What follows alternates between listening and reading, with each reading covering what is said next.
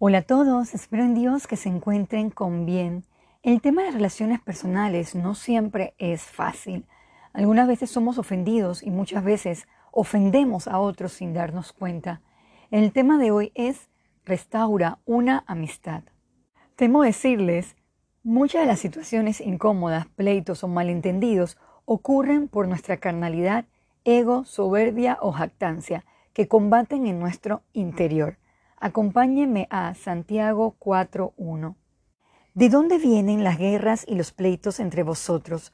¿No es de vuestras pasiones, las cuales combaten en vuestros miembros?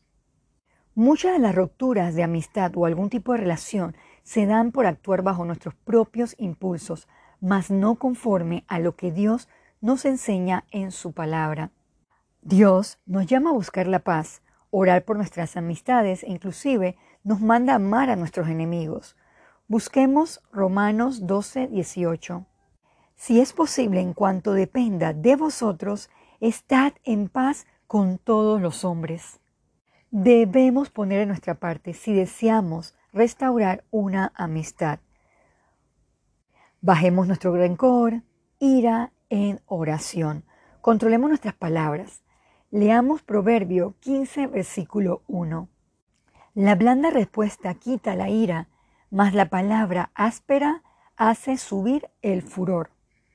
En ocasiones, al sentirnos heridos, salen palabras fuertes, duras, secas, y después es difícil de recogerlas.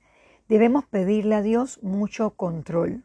¿Qué tan conscientes estamos que debemos sufrir el agravio para salvar una amistad o relación? Vayamos también a 1 Corintios 6, 7.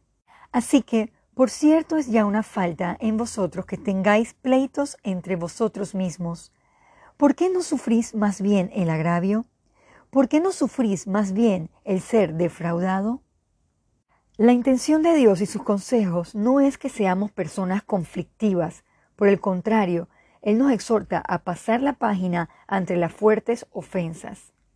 Ora por esto y busca hablar con la persona para así lograr la paz y ganar nuevamente esa relación, mientras más tiempo pase, más complicado será restaurarla por todos los prejuicios que se van levantando. Querido oyente, seamos agentes pacificadores. Vamos a orar. Amado Jesús, enséñanos a sufrir el agravio, aplicando un genuino perdón, que siempre procuremos estar en paz y buscar la restauración en amor y sabiduría.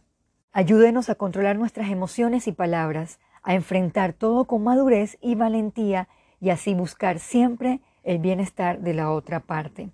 En su santo nombre oramos. Amén.